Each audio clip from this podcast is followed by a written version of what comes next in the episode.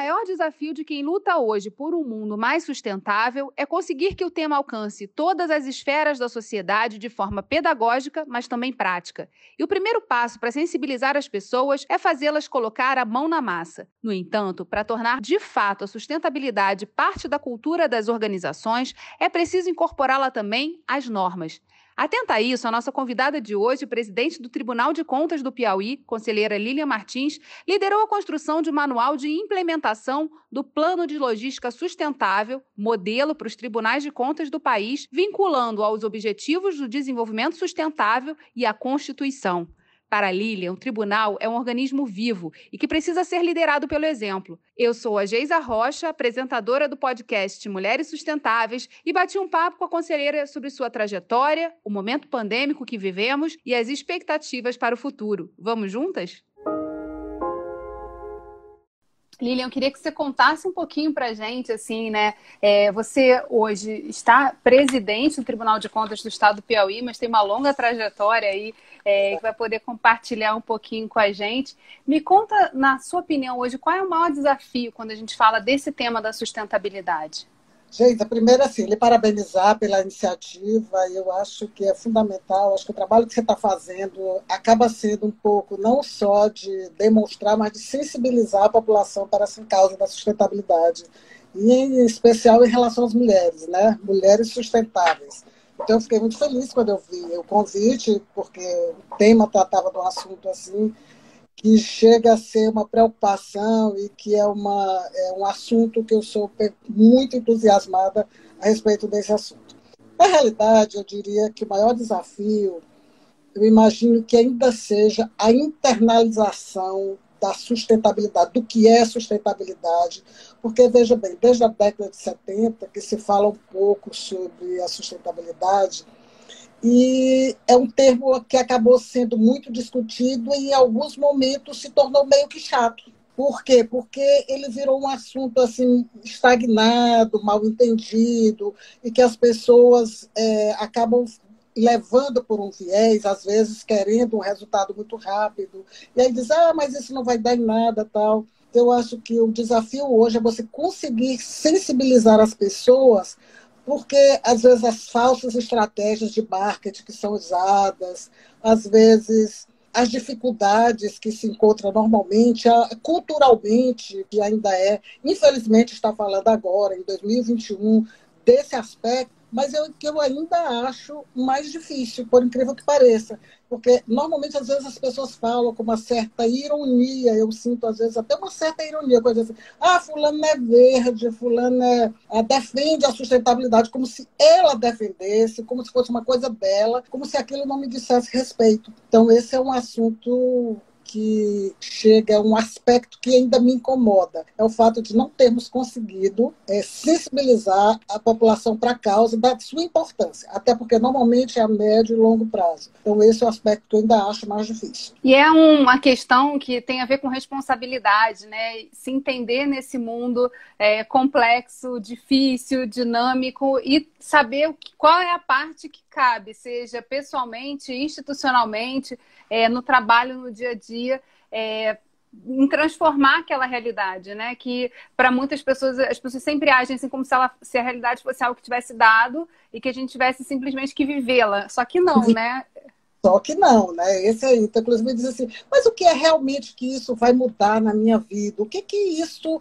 É, eles, às vezes, assim, olha, quando eu, às vezes, eu explicando para algumas pessoas do que eu, você gosta de um ambiente bom, o que que você gosta de fazer? Você quer reconstruir uma imagem junto comigo a respeito da sustentabilidade?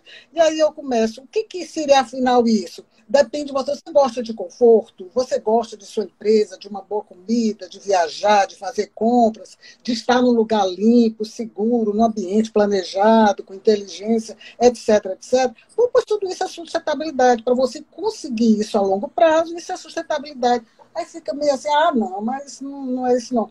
Acho que as coisas têm que continuar como se. Ah, mas até agora não teve tudo bem, entre aspas é continuar do jeito que está. É um certo comodismo de não imaginar é, o que isso, digamos assim, que essa falta de consciência, como ela pode evoluir, como pode fazer mal às futuras gerações. Então, a falta dessa compreensão, e que aqui eu não coloco, não existem culpados, eu acho só o seguinte, que se você não consegue sensibilizar uma, uma pessoa para se engajar, não significa que ela não, não queira se engajar, às vezes ela não tem a consciência. Agora, se você me pergunta como é que seria, não existe uma fórmula, na realidade não existe uma fórmula, porque normalmente é, a sustentabilidade acaba sendo muito um, um, um aspecto assim, ah, não tem nada para falar, então vamos falar de sustentabilidade, assim como se fosse uma coisa pontual, como se fosse uma coisa, ah, agora nós vamos cuidar disso tal, como assim, não fosse uma coisa estrutural também. Eu acho que isso precisa ser conscientizado e precisa ser colocado principalmente na administração pública.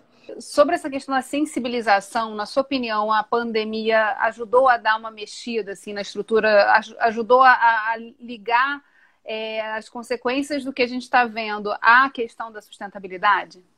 Sem dúvida. Eu acho que a luzinha amarela acendeu para boa parte da população. Eu digo que a grande maioria ficou se questionando muita coisa. Mas o que será isso? Por que, que isso está acontecendo?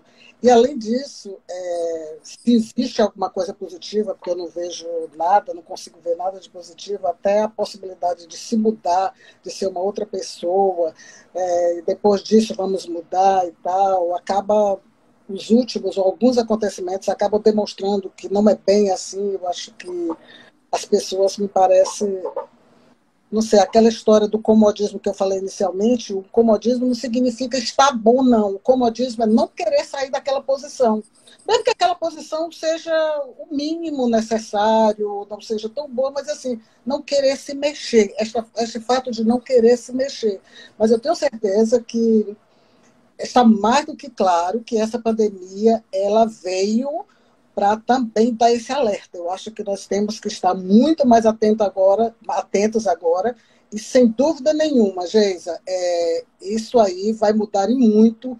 Eu tenho impressão, se não noutros aspectos emocionais ou aspectos mentais, espirituais, se não isso, mas pelo menos na população reconhecer que tem muito, algo mais que ela acabou de alguma forma deixando de lado, mas que precisa ser tomado de conta, né? Não só para a sua vida, mas para a vida futura dos seus filhos, das gerações futuras.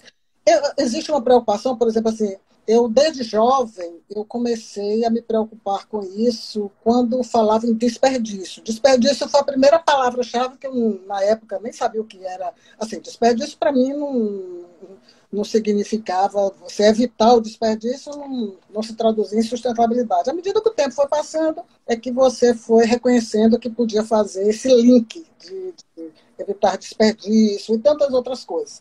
Então, essa começou, foi uma parte importante da minha vida e que eu sempre tentei é, é, passar isso para as pessoas mais próximas do, do que significava isso. De gente, isso não pode não pode ver, a gente não veio para essa vida a passeio, acho que a gente veio a serviço. E tem que ter alguma coisa a mais que a gente precisa fazer do que só essa disponibilidade toda que tem aí, vamos usar tudo do que der, do jeito que quer, da forma que quer, sem nenhuma consequência futura. Acho que causa e efeito tem que estar muito próximo. E lembrar sempre o seguinte, que mais do que qualquer legislação ou do que qualquer coisa, é a gente pensar no resultado que certas atividades, mesmo individuais nossas, e aí tem muito isso, ah, não adianta eu fazer porque o outro não faz, achar que mesmo aquele aspecto individual não tenha tanta importância. E tem, a gente percebe que tem sim, porque quando você começa, você começa de alguma forma, a, a demonstrar para as outras pessoas, no mínimo, elas vão questionar o que você está fazendo. Mas por que, que fulano está interessado nisso? Por que, que ela faz, etc, etc. Então, eu vejo isso como um aspecto importante que essa pandemia pode ter deixado, ou vai deixar,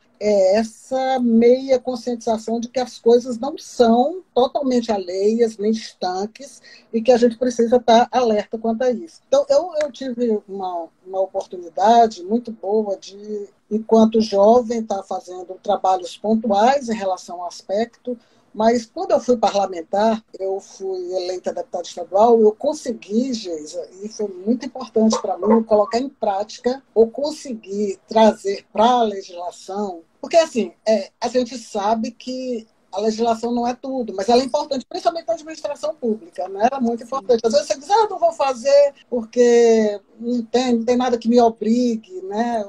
E a gente sabe que é tudo, em termos de sustentabilidade, não há nada de competição, existe mais uma colaboração, etc. Mas se você não tiver fundamentado em algo mais, fica meio que solto. Embora isso não seja o suficiente, nem vai fazer com que as coisas mudem. Mas, enquanto parlamentar, eu tive a oportunidade de me envolver em vários projetos. Tive muitas leis aprovadas na área de sustentabilidade. Sim, foram, foram, eu abracei a causa da sustentabilidade no meu mandato, da saúde em especial, da saúde e da sustentabilidade, né, que acaba um pouco é, e as duas se se juntando, né? É, se juntando, né? Então, assim, quando eu fiz, eu, eu, eu fiquei aqui, eu tive, tive algumas iniciativas importantes, por exemplo, assim, a instalação de, de um juizado especial aqui no estado do Piauí, o primeiro juizado especial para violência contra as mulheres, ela foi fruto de uma reivindicação nossa na Assembleia Legislativa. Claro que não era da nossa competência a instalação, seria do próprio Judiciário e do Governo do Estado. Mas nós conseguimos sensibilizar tanto o Judiciário quanto o Governo do Estado para a importância de se instalar um juizado especial aqui, porque até então ela, ela, ela funcionava numa, processos todos, eles eram uma vara de precatórios. Então, assim, isso aí em relação específica às mulheres. Também foi aprovada a questão, eu consegui aprovar a destinação de 50% do total das casas financiadas aqui no estado do Piauí, no Programa Habitacional do Estado, para as mulheres responsáveis pelo sustento familiar. E isso funciona muito bem. Consegui também, através de indicativo de projeto de lei, a criação de uma.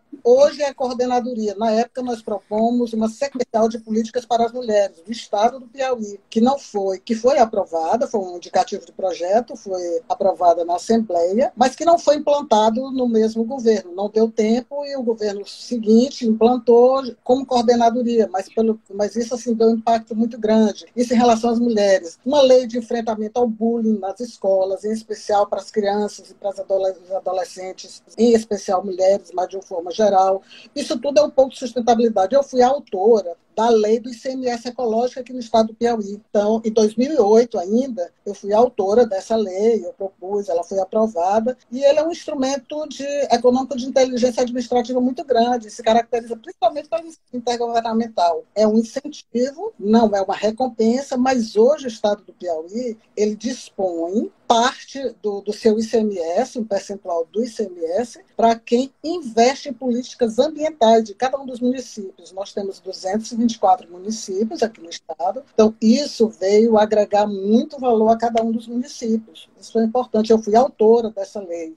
É, também, é, ainda assim, que eu lembro que agora, tive um outro projeto aprovado importante, que foi um programa Rodovias Limpas. Eu me preocupava muito. Engraçado que isso não acontece mais hoje, porque hoje todo mundo anda em ônibus e veículos fechados, principalmente aqui no estado, com ar-condicionado, hoje em geral. Mas até dois, em 2008, quando foi aprovado, tinha muitos veículos ainda que circulavam com vidro aberto. Então você chupava laranja, principalmente para viajar, você chupava laranja, jogava fora a casca de laranja, o, ba o bagaço ou o papel do sanduíche, enfim, qualquer coisa que e nós conseguimos e fizemos uma campanha muito grande, assim, de, de, nos disponibilizamos de ficar realmente nos pontos específicos da cidade, aqui do estado, demonstrando a importância que era você dispor de locais próprios dentro dos ônibus, que as pessoas descartassem o lixo dentro. E tivemos um prazo inicial é, para que se adequasse os ônibus todos, se adequasse os transportes públicos de uma forma geral, intermunicipais, e que depois, a partir daí, se não compreendesse ou se não fizesse, eles seriam é, multados ou seriam penalizados pela administração pública. Então, eu tive, eu tive várias iniciativas que foram importantes enquanto deputado estadual. E, e isso aí me deixou assim cada vez mais é, certa de que o que eu estava fazendo, o que eu estou fazendo, era o que eu gostaria de ver no meu estado, na minha cidade, no meu local de trabalho, que é tudo o que a gente quer, que as coisas andem bem e trabalhar para um futuro melhor, ou seja, o desenvolvimento sustentável significa exatamente isso: é você fazer com inteligência tudo, mas que possa prever. Eu acho que não há uma incompatibilidade entre desenvolvimento e sustentabilidade, como muitos querem fazer crer. Eu acho que existe, existe aspectos importantes que você pode trabalhar, mas diz assim, ah, ou desenvolve ou trata de sustentabilidade. Não dá para fazer as duas coisas. Então, isso ainda é um discurso que, por incrível que pareça, ainda é muito comum né, de você ouvir. Você fica triste com isso, mas você compreende porque é, as pessoas realmente ainda não têm, não têm esse amadurecimento, não estão sensibilizadas devidamente para a causa. Eu acabei falando demais, né? Sem... Imagina! Na verdade, é, é, é, é muito interessante, né? Ver que a, que a, que a preocupação é, com essa questão do ambiente, né? Quando a senhora traz, por exemplo, é, o tema do ônibus, é a questão de, do espaço estar limpo, das pessoas terem onde jogar o lixo e aí ter um processo de conscientização, porque não adianta ter só lixeira ali, então tem todo um, todo um passo a passo que precisa ser dado e que a, e que a legislação certamente pode ajudar a impulsionar isso, né? Gerar um movimento e a exigência de. No Tribunal de Contas, eu queria que você contasse um pouquinho sobre é, o, o, o, desafio. Ah, existe, existe, assim, é, na administração pública, de uma maneira geral, um medo do Tribunal de Contas e, e, uma desculpa também de não fazer por conta do que, que o Tribunal de Contas vai achar. E aí, quando a gente fala da questão da sustentabilidade, nos debates que a gente tem é, participado, eu percebo muito que os tribunais de contas, é, o Tribunal de Contas da União faz parte é, do movimento lá do legislativo, né, do, do, da rede legislativa sustentável, e com várias iniciativas super importantes. O Tribunal de Contas do Estado do Rio também tem várias iniciativas. O Plano de Logística Sustentável, que é o nosso instrumento, né, como órgão público, é, para poder fazer, implementar a sustentabilidade nas atividades diárias da administração. Então, assim, tem muita coisa acontecendo. Então, assim, não é, não é para ter medo, pelo contrário, é para olhar e, falar, e puxar e começar a fazer. Mas eu queria que, que a senhora falasse um pouquinho dessa, dessa, dessa, dessa questão, assim, porque eu acho interessante né, abordar é. isso. Pois é, importante sim. É, Geisa, na realidade, eu fui desafiada no Tribunal de Contas, é, desde que assumi, eu já tenho mais de nove anos lá no Tribunal de Contas, e desde que assumi, assuntos, aspectos pontuais, ações individuais são realizadas, são feitas cada vez mais, mas sem uma sistemática, assim, sem nada tão então, é, talvez baseado no normativo, né? Só que eu fui desafiada pelo professor Juarez de Freitas, eu era presidente da Comissão de Meio Ambiente do Instituto Rui Barbosa, que é o nosso órgão de conhecimento, órgão de conhecimento, órgão nacional dos tribunais de contas, eu, era, eu presidi uma comissão lá. Ele disse, conselheira, por que, que vocês não fazem, lá no Piauí, já que tem você que, que trata o assunto, que gosta do assunto, que é uma pessoa engajada, por que, que vocês não fazem um manual de, de, de um plano de logística sustentável? Até como forma de demonstrar para os outros tribunais. Porque, da mesma forma, eu acredito que os outros tribunais também têm algumas ações pontuais. Ah, vamos tirar copo descartável, vamos não sei o quê.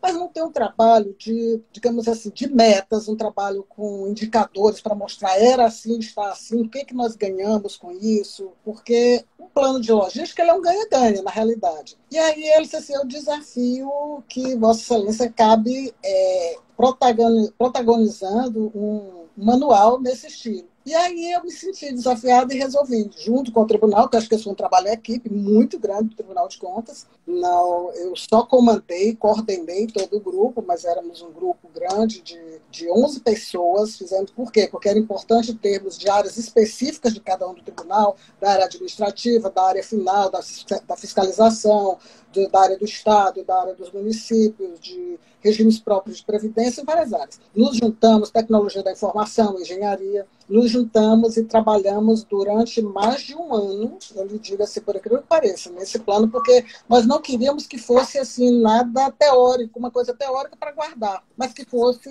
fácil, fácil é, nós nos sentíssemos à vontade para depois utilizar aquele manual para fazer um plano real de logística. E fizemos isso, apresentamos no congresso em Fortaleza, um congresso muito importante. O professor Juarez estava lá, ficou bobo até, disse, olha, muito bem, foi bom, então foi desafiado. Estava lá o, nosso presidente de então, também do Instituto Rui Barbosa, que era o conselheiro Sebastião Elvésio, ele é do conselheiro do Tribunal de Contas de Minas Gerais, e fizemos esse trabalho. Foi muito importante, foi fundamental, porque muitos estados, porque a gente sabe, existem vários estados hoje que têm inúmeras iniciativas, mas assim, formalizado, organizado, e na administração pública precisa disso, não como forma só de teoria, porque assim, não adianta que se você deixar só daquela forma também, não pode ser só o compêndio guardar, vamos guardar aquilo ali. Não, não é. É realmente é para orientar. Então, no primeiro nesse sentido é que nós fizemos, esse manual, fiquei muito satisfeita com o resultado dele, e está inclusive no site lá do, do Instituto, outros sites, muita gente pede, foi isso que a Tereza querida, né, lá da AGU, ela viu e gostou muito, porque tem um grande diferencial esse nosso manual, de todos os outros que até então nós tínhamos, ouvíamos, porque ninguém inventa muito a roda, né, na verdade, né, gente? Você está sempre pegando experiências de algum lugar, e nós tivemos todo esse cuidado do controle externo, do Tribunal de Contas como controle externo, de estar bem orientado nesse sentido. E foi exatamente que nesse manual nós dispuséssemos, fizéssemos o link entre a logística sustentável e os ODS, os 17 ODS. Então, isso foi fundamental. Por quê? Porque hoje nós temos esses 17 ODS e você imagina, ah, não inventaram esses ODS aí, a ONU inventou, mas está escrito aonde? Então, tudo está na Constituição. E nesse manual nós colocamos exatamente isso. Olha, o ODS 1, que trata exatamente de, de erradicação da pobreza, ele está previsto onde? Nos artigos tais, tais, tais da Constituição Federal. O ODS 2, que se trata hum, da erradicação da fome, da mesma forma. E esse foi um trabalho que foi o grande diferencial de até então, porque todo mundo tinha mais ou menos alguma coisa nesse mas não fazia esse link. E hoje nós fazemos, por exemplo, o 16, que é o mais importante em relação aos tribunais de contas, que é a paz, justiça e instituições eficazes, né, que trata muito do Tribunal de Contas, das parcerias pelas metas, que é o 17. Então, quando fizemos isso, isso ficou um trabalho muito bacana. Eu gostei, ficou assim muito bacana. A partir dele, a partir dele, nós tínhamos assim uma luz, ali foi só um norte, uma diretriz, para cada tribunal, cada órgão público quisesse, pudesse de alguma forma utilizá-lo claro, adaptando a sua realidade, porque isso aí a gente sabe que cada caso é um caso e precisa, foram coisas gerais, mas esse aspecto específico de utilização dos ODS, que é exatamente essa finalidade. Porque fica muito essa agenda 2030, que a gente tem que cumprir de 2015 até 2030, ficava um negócio meio sempre à parte. Importante que hoje tudo no Tribunal de Contas do Piauí, tudo que você vai fazer, tudo que você vai adquirir, a gente tem que saber onde é que está. Nós estamos onde aqui desses ODS? onde é que nós estamos aqui? Para, de alguma forma, tentar viabilizar. E o outro aspecto, assim, também fundamental, o, o da, da nossa iniciativa de fazer esse manual foi exatamente é, mostrar para as pessoas que os tribunais, como órgão de controle externo, como controladores, fiscalizadores, também fiscalizadores do controle fiscal, eles primeiro eles precisariam se adequar. Então é muito fácil eu ficar cobrando dos meus jurisdicionados determinados aspectos de lixo, determinados aspectos de energia, de digamos assim, da melhoria como um todo em relação à sustentabilidade, se nós deixávamos a desejar no tribunal. Então, esse foi o aspecto que nos chamou muita atenção. Estamos numa fase, eu diria assim, muito inicial. Inicial por quê? Porque nós estamos trabalhando cada um desses aspectos, mas estamos vendo assim, não é só dizer que. Eu, eu, fico muito preocupado quando acho que a questão da sustentabilidade é só o copo descartável. Ah, não, agora não vamos tirar o copo descartável. Não é só isso. Tá, tá bom, é ótimo, mas o que, que isso se reveste em benefício. Nós estamos sempre controlando qual benefício. O que, que, o que é mais benefício em relação ao, ao a, a, sustentabilidade, em relação às ações que eu, que eu tomo, a, o que eu faço. Então, vendo esse aspecto, é que o tribunal precisa, e esse foi o nosso, nosso cuidado, precisou, está precisando se adequar para poder cobrar de forma assim, mais legitimada para os nossos jurisdicionados. Esse, esse foi fundamental, que aí não fica jogando, ah, mas vocês estão cobrando, mas também não fazem isso, não tem isso, não, entendeu? Então precisou nos legitimar. legitimar. E o que é interessante, né, justamente é a, a, relação entre os ODS, Objetivos de Desenvolvimento Sustentável, e a Constituição, porque esse é um ponto que talvez seja um dos mais desafiadores, né? As pessoas é, olham os Objetivos de Desenvolvimento Sustentável e acham uma coisa tão inalcançável, tão difícil, e, e o, tudo que, tudo que foi pregado desde o início do lançamento dessa agenda foi a ideia de que é, para que ela pudesse em 2030 estar assim com vários tiques, né, com, é. alguns pontos pelo menos cobertos, era necessário que, que se mobilizassem pessoas as instituições, governos, enfim, tudo tivesse alinhado e conhecendo isso. E um dos maiores desafios, na verdade, é exatamente conhecer o que são os ODS e como é que eles se conectam com cada instituição, né? Então, é, é, é um exercício diário e permanente. É fundamental, não é só uma, uma, é uma obrigação nossa agora. Os ODS são, eles não podem ficar uma parte de nada, eles são, passam a ser obrigação mesmo. Então, é fundamental que a gente tenha sempre em mente, ou veja sempre as ações, as atividades, as metas em função, harmonizado com o ODS. Porque, em último caso, é, é, o que, é o que vai realmente levar à mudança de quadro. Dentro das políticas públicas, é o que vai levar à mudança de quadro. É, por exemplo, erradicar a pobreza, erradicar a fome. Assim, claro, ninguém vai imaginar que isso, eu vou fazer isso e amanhã erradico, né? porque esse é um processo. Mas, assim, é, é estarmos é, antenados e harmonizados com os ODS, são fundamentais. E nesse ponto específico, é, é a, gente está na década da ação agora, né? Quer dizer, de 2021 até 2030 é o momento de botar em prática é, justamente o que, o que precisa ser feito para que a gente atinja, atinja esse, esses objetivos, etc.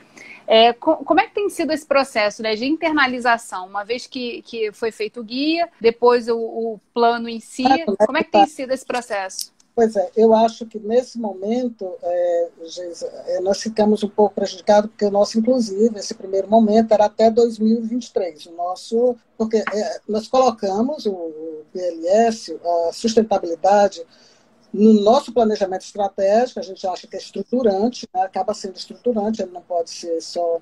Mas, realmente, o ano de 2020, que nós precisaríamos avançar muito mais, e ainda agora, no ano de 2021, pelo menos nesse primeiro semestre, é o que a gente está imaginando ou somando com a possibilidade do segundo semestre ser diferente, então houve realmente uma, uma redução, ou diríamos assim, uma parada e eu digo por quê? Não é só pela questão do afastamento, não é só pela questão de você fazer trabalho remoto, e nós fazemos muito remoto, fazemos é, presencial e remoto ao mesmo tempo.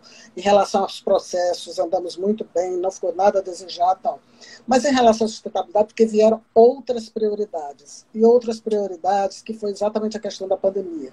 De comissão específica para tratar dos vários aspectos relacionados a essa pandemia, de ações, de contratos, e agora de vacinação, de estar fiscalizando. Seja, a exemplo de outros tribunais, nós também nos engajamos muito nesse momento. Então, não temos perna nem braços assim para manter as duas situações. Então, as coisas continuam acontecendo, mas continuam acontecendo assim de uma forma sem, eu diria, sem é, Fora do acelerador. Né? É, exatamente. Mas assim, sem estar muito. Eu, eu gostaria que tivesse andado muito mais, não eu, né? Não todo mundo. Eu gostaria que tivesse andado muito e que a gente já pudesse contar muita vantagem nesse, nesse momento, porque era exatamente de 2020 a nossa programação para esse plano, é 2020 a 2023. É exatamente quatro anos. E esses dois primeiros anos estão pouco deixando a desejar. Nós somos atropelados por isso aí. Então, acho, acredito que não que não seja prioridade, mas acabou que nós nos voltamos para outras coisas e tem muita coisa assim que hoje a gente está trabalhando que em condições normais não trabalharia, seria o aspecto da sustentabilidade. Mas a gente não, não perde um, um pouco o foco, fica um pouco de olho, mas eu confesso que prejudicou muito o trabalho do tribunal. Em relação, mas também muita coisa vai mudar, né? Quer dizer, já, já mudou por conta da pandemia, algumas se consolidarão, outras vão, vão ser abandonadas tão logo seja possível o presencial também é, se fortalecer, mas assim, a gente viu uma mudança muito rápida é, nas instituições de uma maneira geral, principalmente nessa questão da digitalização, né? E, do, e, do, e do, da obrigação, obrigatoriedade de todo mundo estar junto lá, é, fazendo uso de várias ferramentas que existiam, estavam ali na, nas prateleiras, nas gavetas, mas não eram de uso comum, diário de todo mundo. Verdade. Nós tivemos que andar trocando o pneu do carro e andando, né? Foi trocando o pneu do carro e andando de qualquer jeito. Certo é que hoje o nosso Tribunal de Contas, ele já era, já estava se preparando para isso, ele totalmente, nós não temos nenhum processo físico mais no Tribunal de Contas. Está praticamente, está terminando, acho que tem muito pouco por digitalizar, né? Os uhum. processos, como todos, são todos eletrônicos e isso já ajuda muito a questão do dos papéis, daquele, daquela ruma de papel que a gente usava. Então, nesse, nesse sentido, realmente houve uma mudança muito grande. Eu não sei até que ponto, eu acho que vai precisar ser feita uma grande avaliação, sabe, Geis, assim, em relação a essa questão do trabalho remoto, porque tem muitos aspectos que, como nós aprendemos uh, trocando pneu do carro, e eu disse, eu era uma nativa analógica, de repente eu virei uma nativa digital em função da necessidade, né? A necessidade te obriga, e hoje eu entro em tudo quanto é plataforma, e vamos, as nossas sessões são todas,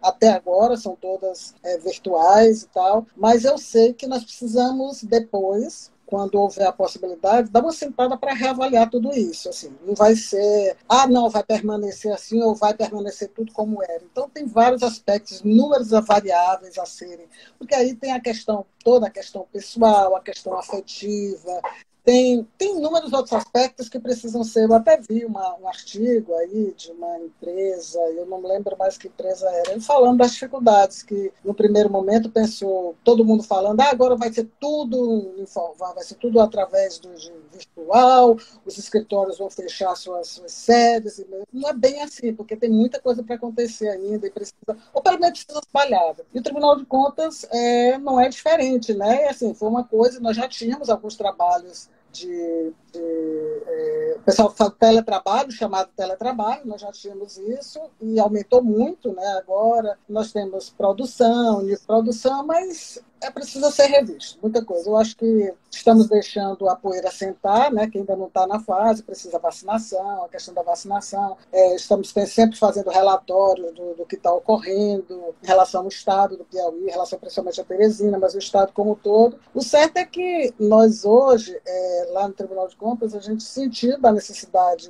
dessa harmonização toda, depois que passar, ou pelo menos é, mitigar um pouco os efeitos dessa pandemia, e precisa rever muitos aspectos. Isso nós vamos rever com, sem dúvida, mas sempre com o viés, sempre tendo em mente a necessidade de verificar a sustentabilidade. E a questão da sensibilização, que você também perguntou, ela ficou muito prejudicada nesse momento, porque as lives continuam todas, né, mas aí vem, aí vem nova lei de licitações, aí vem a lei 173, que é a da pandemia, a lei complementar 173, e precisa de estudar muito, precisa saber como é que a gente faz, inúmeros questionamentos, consultas. Pedagogicamente, nós temos um trabalho pedagógico forte aqui no tribunal, porque já entendemos hoje que a função de fiscalizar e de controlar, ela passa muito pelo pedagógico, porque precisamos entender que não as pessoas imaginam só, ah, tem a má fé sempre. Não, nem, nem sempre. Às vezes tem o desconhecimento, tem a boa fé, mas as coisas acontecem. Você sabe que não é fácil você ir, é, pegar, para o gestor com mil e uma regras que tem aí, a lei de responsabilidade fiscal, os índices da educação, os índices da saúde.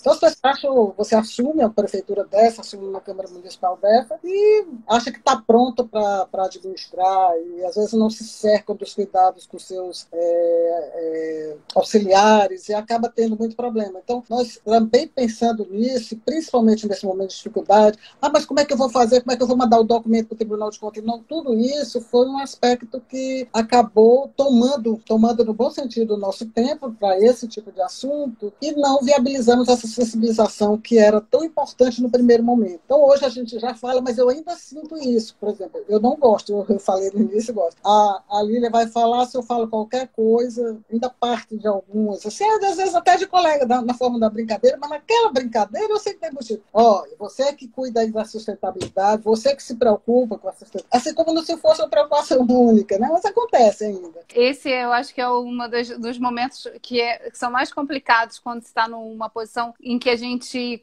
é, pega um tema, é, lidera uma entrega um, um, resultado a partir daquele tema e aí a, as pessoas colocam a gente como dona do tema. Então é, então é com ela. Então ali, tá tudo, vai ali naquele no departamento, vai ali no, que ela resolve. Ela que vai cuidar como se não fosse de todo mundo, né? Esse é um aspecto. Então, isso aí eu digo assim para ele, olha, você, mas eu também assim na brincadeira, eu tento não, mas não dá para você assim, até dá no dia a dia você dizer alguma coisa ou pontuar alguma coisa, mas é importante que tenha aquela sensibilização mesmo é, formal, para que a pessoa compreenda. E sempre assim, partindo realmente dos resultados, né? Você tem que ter o resultado, eu não vou. Ah, mas hoje nós temos toda a normatização do Tribunal de Contas, faz parte do nosso regimento isso, e eu não gosto de dizer assim, você tem que cumprir isso, você tem que cumprir. Embora em alguns momentos é, você, e a gente faz isso muito com o gestor, e você se sinta obrigado a dizer isso. Mas não é esse, uh, acho que é o melhor viés. Eu acho que o melhor viés realmente é você conseguir sensibilizar para a causa.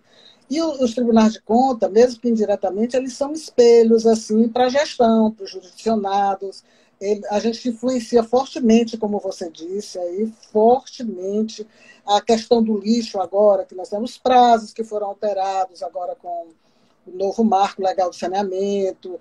Assim, no início, eles, eles dizem. Você sabe o que, que eles diziam, os gestores? Eles já me disseram em algum momento. Conselheira, mas esse negócio é importante mesmo. Olha, porque eu tenho tanta coisa. Eu tenho pagamento para fazer de pessoal, tem isso assim, tem isso assim.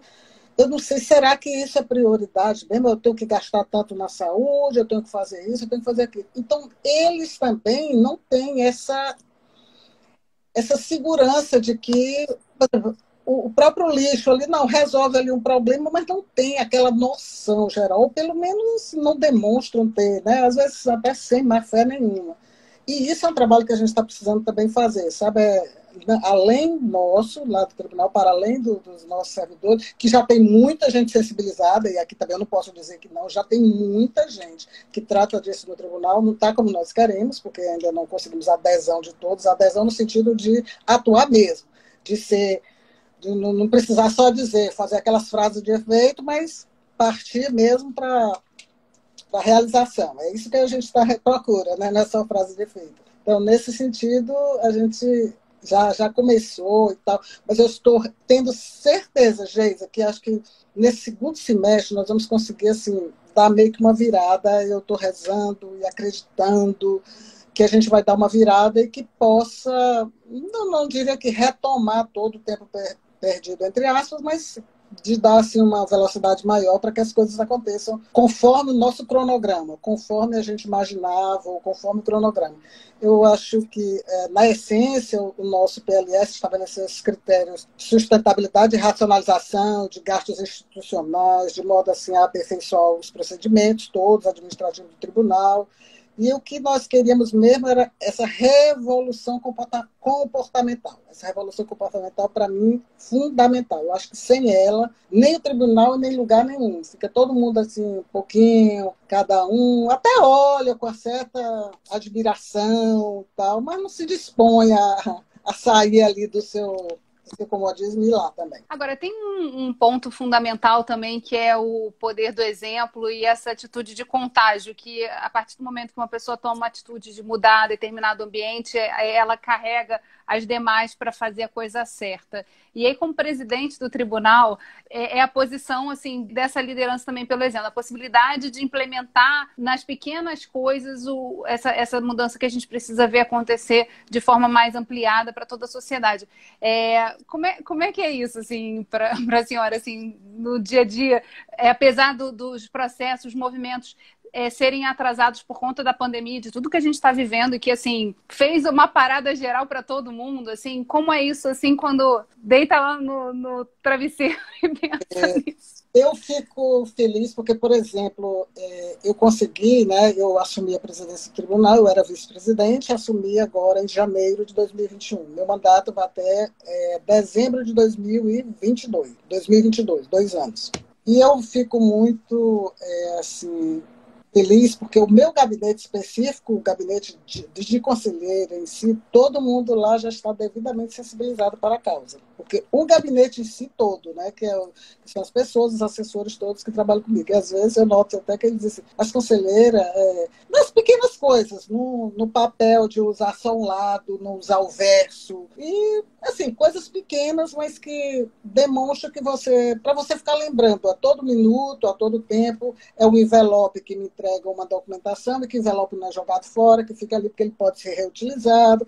Várias, várias, várias ações são coisas pequenas de de deixar de imprimir material, eu tive que me adaptar, porque é, essa questão de ler trabalho, processos grandes através do computador, para mim é ruim. Eu, eu, prefiro ler no escrito mesmo. Mas aí, assim, sabe quando é que você bota assim na cabeça e diz, não, eu vou ter que aprender a ler no computador mesmo, não tem, é para não ficar imprimindo. Então, assim, aspectos específicos, ações é, do, meu, do, do, meu gabinete como um todo funciona muito bem, muito bem. E assim, se fosse fazer um ranking lá, talvez, tivesse sido feito um ranking até o dia que eu saí, talvez o meu gabinete fosse o que menos desperdiçasse. Desperdiçasse no, no sentido não de jogar fora tal, mas pela consciência que todos têm nesse sentido. Já agora na presidência é diferente, eu lido com o tribunal como um todo, né? lido com o tribunal como um todo. Mas nós estamos tentando, eu tenho o setor de governança muito bom do Tribunal de Contas, estou hoje com diretores, assim, pessoas extremamente comprometidas, estou com uma equipe muito boa,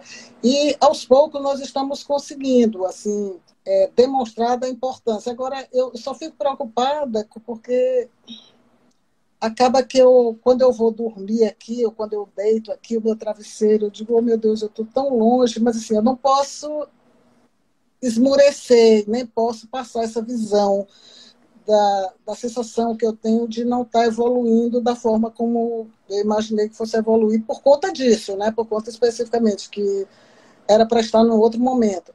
Mas, assim, eu tenho que perceber que isso aí é uma fase, que é um momento que o Brasil todo, em todas as áreas, está vivendo isso, o mundo inteiro, aliás, no Brasil, o mundo inteiro.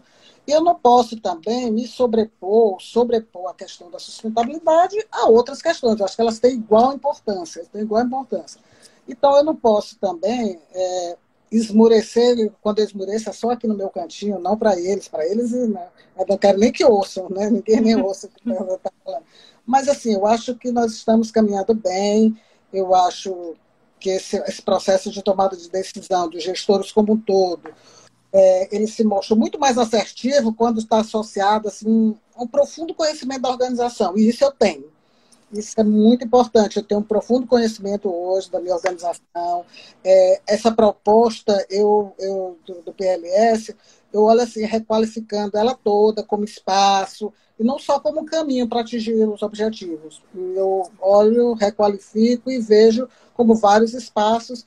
Não estou assim na busca de a qualquer custo ou a qualquer preço. Não é isso caso. Então, para mim, é importante ver o tribunal como um todo. Eles são assim, organismos vivos e eles continuam no processo de transformação, precisando se adaptar também a novas realidades, que às vezes né, tem que dar um passo atrás para poder dar um passo maior à frente. Então, isso também me alegra muito. E quero dizer que em nenhum momento, apesar de quando deito no travesseiro ver que isso aí tem atrasado um pouquinho, eu acho que nós estamos indo ao encontro da necessidade do desejo do cidadão. E essa questão da avaliação das políticas públicas, que é o nosso foco hoje, muito mais do que a punição ou do, do que está. É isso que eu digo assim, gente, é importante a gente saber do nossa fiscalização, do nosso controle, o que, que nós temos que tirar de importante daqueles processos de prestação de contas, digamos assim. A questão da formalidade, ela já. O Tribunal de Contas aqui é o mais antigo, só tem mais antigo que ele o Tribunal de Contas da União. Nós temos 120 anos, 120 anos. Então, ele foi instalado seis meses depois do Tribunal de Contas da União. Foi o primeiro Tribunal de Contas do Brasil.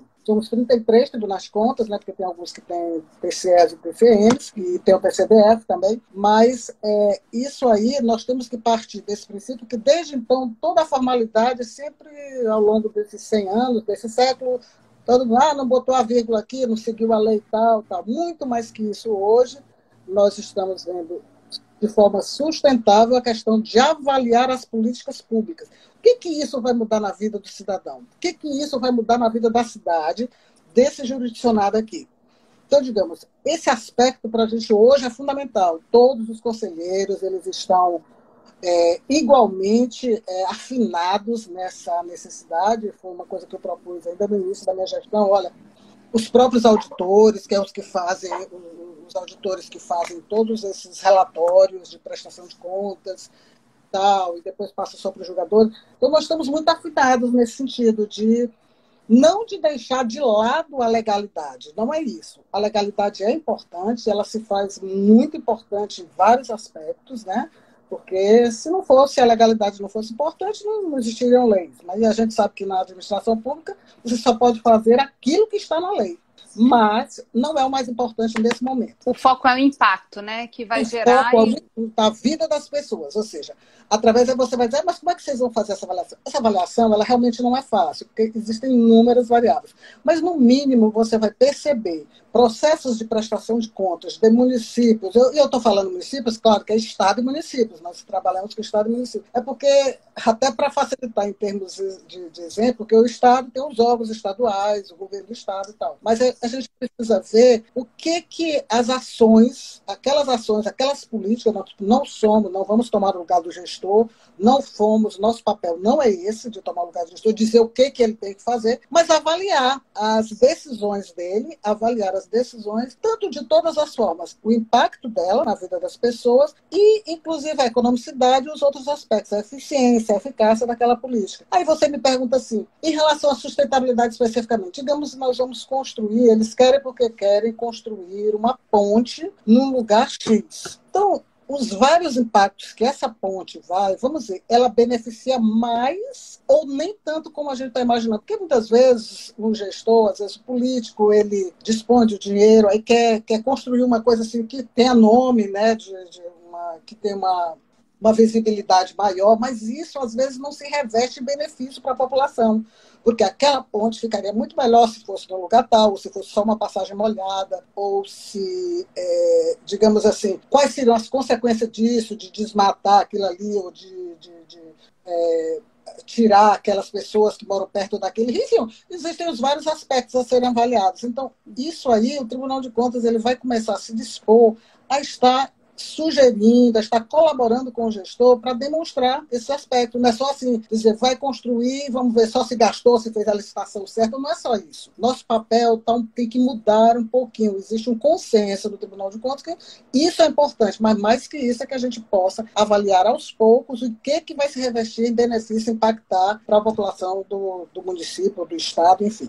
da, do local que, que ela se propõe. Conselheira Lilian, um ponto muito interessante que a gente abordou aqui, que é a posição de, de liderança, de fato, pelo exemplo, carrega e, e inspira. É, muitas vezes a gente se abasta por não estar satisfeito com os resultados que, que a gente às vezes vê que patina um pouco. A gente precisa ter um momento ali de conversar consigo mesma, de, de se animar, porque é, isso é muito importante. E a rede, né, que vai se formando em torno disso, com outros gestores de outros tribunais, é, de, outra, de outros orga, organismos, órgãos é, públicos, também ajuda a manter essa, esse ânimo, né? A, a, a, ver que pode não estar caminhando, às vezes, tão rápido aqui, mas ali do lado o pessoal já avançou mais, mais, mais, um pouco mais, já tem exemplos que podem ser também absorvidos e, e, trocados. Então, esse processo de formação de rede também acaba sendo um ponto muito fundamental, né?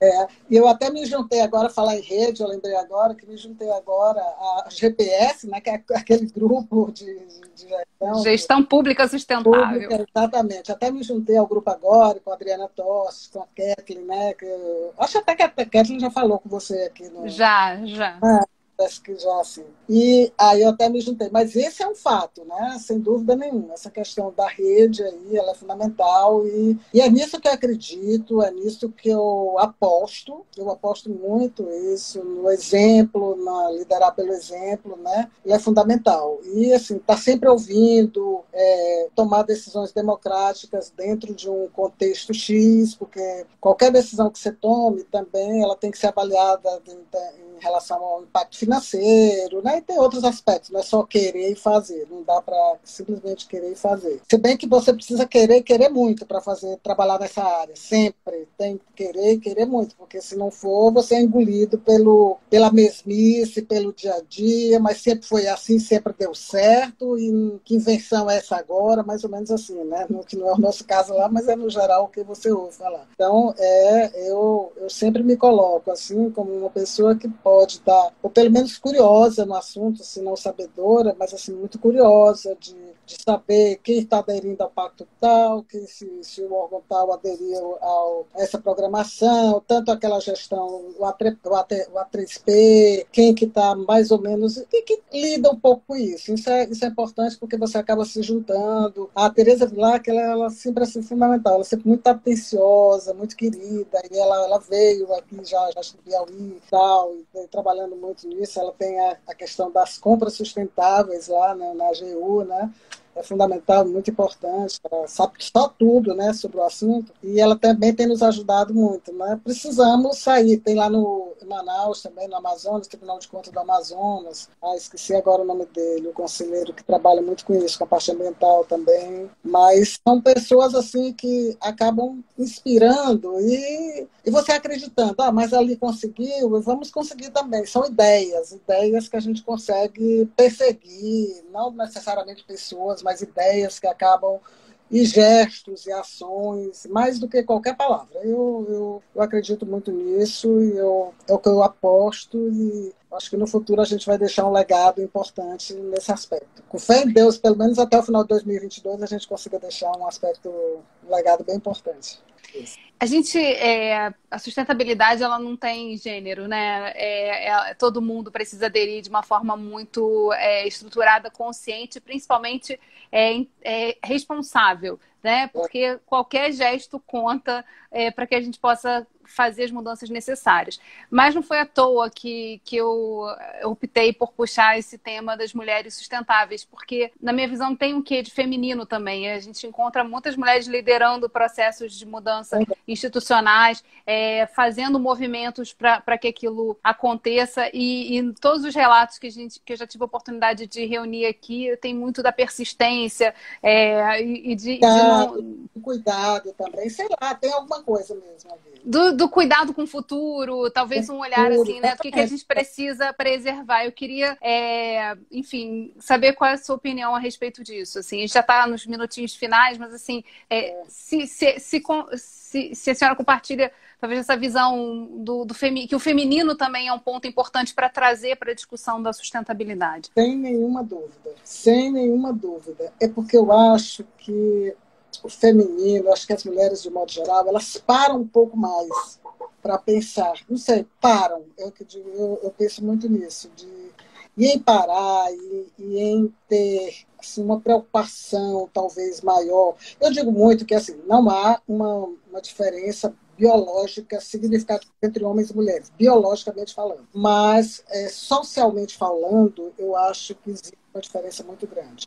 E assim é uma questão estrutura mesmo, de, de, de, você ver ao longo do tempo de como são criados, essas formas, como são criadas, infelizmente, e acaba saindo das, sua, da, das nossas próprias casas, a forma como a gente cria as mulheres, os filhos mulheres e filhos homens. Então, isso, isso acaba mexendo um pouco. Por isso é que eu acho que a parte biológica talvez influencie menos. Mas a mulher tem essa característica, assim, de um, de um cuidado maior, de um, talvez uma percepção maior das coisas, da importância até no serviço público a gente sente isso, mesmo ela sendo mais ocupada, mas eu acho que o olhar da mulher para esse aspecto da sustentabilidade, que exige um pouco mais de, de engajamento, que existe um pouco mais de. Eu não sei nem falar que é a palavra, mas eu, eu a, a, não tenho nenhum estudo a respeito disso, me parece que não tem, eu não conheço, mas sem dúvida não, que é muito mais fácil a gente trazer para o nosso lado. Eu digo assim, no nosso grupo lá do, do, do plano de logística sustentável, eu percebo que as mulheres assim, elas têm um cuidado maior de ver detalhes que provavelmente os homens não veem, não não vejam. E, e, isso ajuda mais, eu acho que ajuda mais. Não que exista a intenção deliberada de, de, uma participação maior das mulheres, mas sem dúvida a mulher, essa persistência da mulher, talvez as dificuldades que no dia a dia talvez elas enfrentem, porque eu, eu, não gostaria de fazer essa comparação, até porque não, não gosto muito de, de os homens a serem diferentes no sentido de de serem piores ou melhores. Eu acho que eu prefiro ver as pessoas como pessoas, mais do que como homens e mulheres. Mas eu tenho que acreditar, eu tenho que ver a realidade. A realidade demonstra isso. As mulheres, quando elas assumem, elas assumem mais para valer. Eu sinto muito isso. E eu gostaria e gosto muito de ser cercada por homens e mulheres, mas sem dúvida nenhuma, as mulheres elas têm um papel diferencial e fazem uma diferença num trabalho como esse. No trabalho não específico do tribunal, mas no geral. Eu acho que elas percebem, têm uma visão mais a longo prazo, nesse sentido, de ver a sua família lá na frente, de ver as outras gerações, tudo que o homem ele está muito envolvido no agora, no aqui agora, no que vamos ganhar agora, no que vamos receber. Então isso talvez um pouco, né, sem, sem querer de jeito nenhum, porque acho que os homens são grandes parceiros e precisam. Não é para tenho só, só teu marido, teu marido, teu filhos, todos homens, enfim, teu neto homem, tem uma mulherzinha, uma menininha, uma neta. Mas, assim, eu, eu acho que a visão da mulher ela acaba sendo um pouco mais. se adapta melhor, se adequa melhor ao que, ao que pelo menos aqui no, no nosso tribunal, no geral, a gente, a gente entende como importante para a sustentabilidade.